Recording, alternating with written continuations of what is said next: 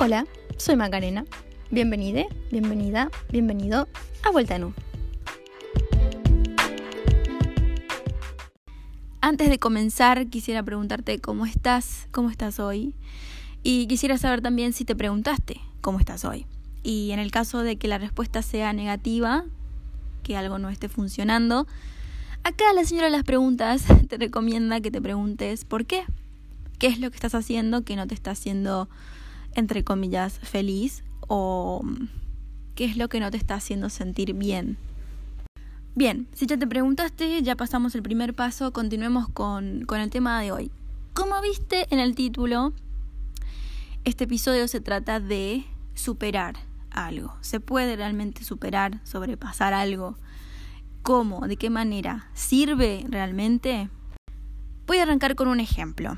Si no tenés hermano, bueno, te lo invento ahora. Vos y tu hermano se ponen uno al lado del otro para saber quién es más alto. Típica cosa que hacemos en algún momento de nuestras vidas. Cuando se dan cuenta de que uno es más alto, se habla de que uno supera en altura al otro, ¿no? Bueno, lo mismo se puede aplicar para, por ejemplo, los Juegos Olímpicos, ¿no? Tal superó a tal por tantos kilómetros o metros o pesos o lo que sea que haya sido el objetivo de cada juego. Ahora, la gran pregunta es, ¿qué siente el que superó al otro? ¿Qué siente el vencedor? En ese caso podría decir que, o pienso yo, que se siente satisfecho, alegre, contento. Todo es positivo todo es maravilloso para el vencedor. Todo indica que es el mejor en eso, ¿no? En lo que ganó. Ahora, vamos a ponerle primero un nombre al vencedor. Vamos a ponerle Juan, ¿sí? Juan ahora tiene que competir con otra persona. Buenísimo. Va Juan con todas sus, expectativas, va Juan con toda su positividad, con todo su optimismo y compite con esta, con esta otra persona. ¿Qué sucede? Resulta que Juan pierde, es derrotado, fracasa. Ahora, en este momento me gustaría que empieces a pensar o que ubiques mentalmente algún momento, alguna situación o alguna persona alguna emoción que no hayas podido superar en algún momento de tu vida. Si eso está pasando en este preciso momento, sería genial que puedas aplicar esto que estoy diciendo a lo que te está pasando ahora. Bueno, Juan perdió. Ahora, lo que tiene que hacer Juan, o lo que hace Juan en realidad, es pensar. ¿Por qué perdí? ¿Qué pasó? ¿Dónde estuvo mi error? Después de que piensa todo esto, es decir, que piensa en cosas individuales de él, propias de él, errores propios, empieza a ver, o se le empieza a, digamos, a surgir, empieza a surgir en su mente la imagen de su contrincante. Empieza a observar sus características físicas, sus estrategias de juego, cómo se manejó, durante toda la competencia. Y a partir de todo esto decide comenzar a prepararse física y mentalmente de otra manera para poder volver a enfrentarse a este mismo oponente. Y por supuesto, ganar. ¿Qué hace Juan? Atento, atenta acá. Se prepara y como trampa o tip o mejor elección de la vida competitiva de Juan es que empieza a entrenar con una persona con características muy similares a la de su contrincante. Aprende todo sobre él, cada una de sus características, de sus destrezas, de sus jugadas, entre comillas, de sus estrategias, todo, absolutamente todo hasta que finalmente lo conoce de punta a punta.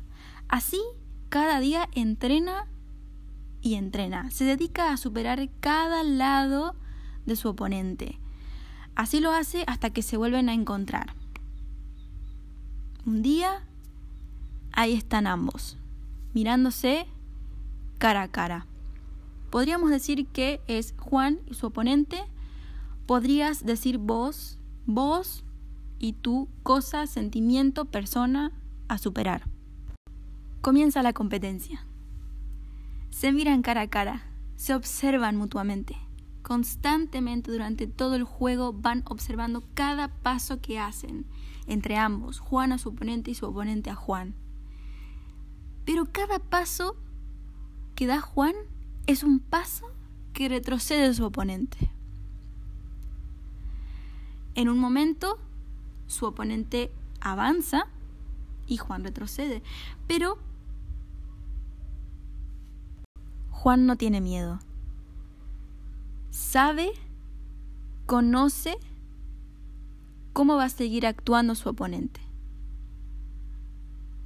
Lo estudió, lo reconoce, no tiene miedo. Hasta que se acerca al final del juego. ¿Y qué crees? Gana Juan. ¿Cómo lo hizo? dicen todos si la última vez que se vieron había perdido por muchísima diferencia y solo se habían enfrentado una sola vez. ¿Cómo podría ganar Juan de repente tan así fácilmente? Muchos dicen que el tiempo es importante, que cuanto más te enfrentes a algo, cuantas más veces hagas algo, más fácil es hacerlo, más fácil es dominarlo. La práctica hace al maestro, dice el gran dicho. Y sí, pienso que eso es cierto.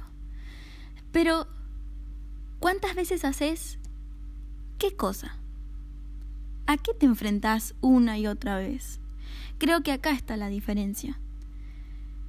Si Juan se hubiese enfocado en el juego en sí, en mejorar su físico, sus tiempos, sus cosas personales, y no le hubiese dado la importancia suficiente a su contrincante, las posibilidades de ganar serían bajas. ¿Por qué? Porque superarte a vos mismo, a vos misma, no es lo mismo que superar a lo externo a vos. Obviamente se mejoraron cosas en Juan. Pero él no se puso, sus modificaciones no fueron su prioridad. Su prioridad fue mejorar en base a su obstáculo, no mejorar él de forma aislada. Su mejora fue consecuencia de haber tratado la causa que lo llevó a fracasar, que lo llevó a perder. Espero que entiendas lo que quiero decir. Los cambios en vos surgen después de que vos lográs reconocer, conocer, entender a tu obstáculo. Porque si no, ¿cómo podrías superar a lo que no conoces? ¿Qué superarías entonces? Ahora poniéndote un ejemplo. Si no conoces la tristeza, si no la viste desde distintos puntos, si no la viviste, ¿cómo la podrías superar?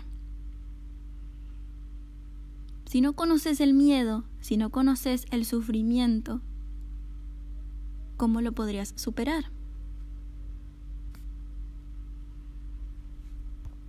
Pero ¿cómo haces para conocer realmente algo, para darte cuenta de que eso está ahí y de que tiene que ser superado? Yo te podría decir que observándolo de frente, viviendo cada punto de eso que quieres superar, sintiendo cada minuto, cada segundo, permitiéndote vivir eso que querés superar. Si no lo vivís, si no lo sentís, no lo reconoces, no lo aceptás, no lo podés superar.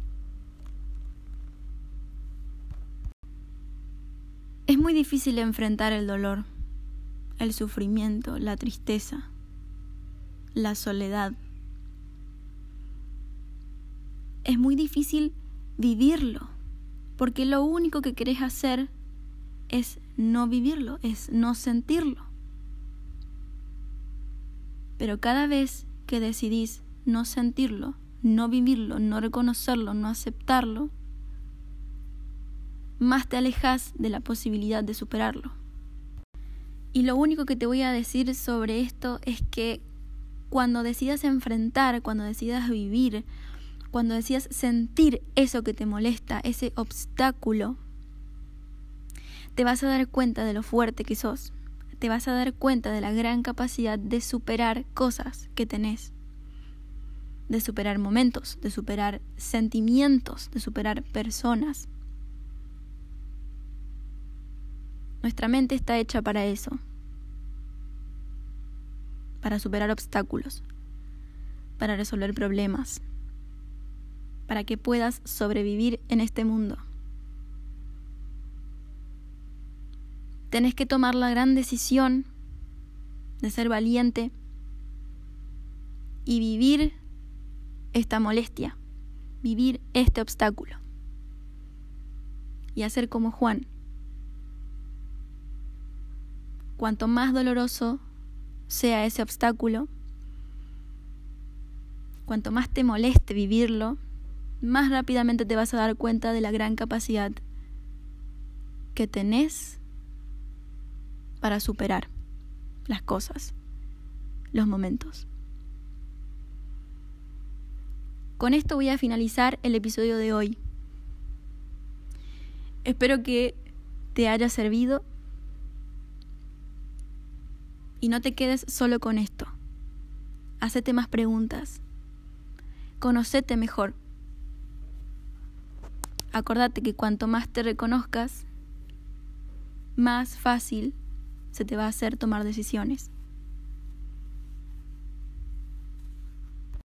Gracias por estar, gracias por escuchar, gracias por tu tiempo, gracias por decidir estar acá en este momento conmigo. Nos vemos en el próximo episodio.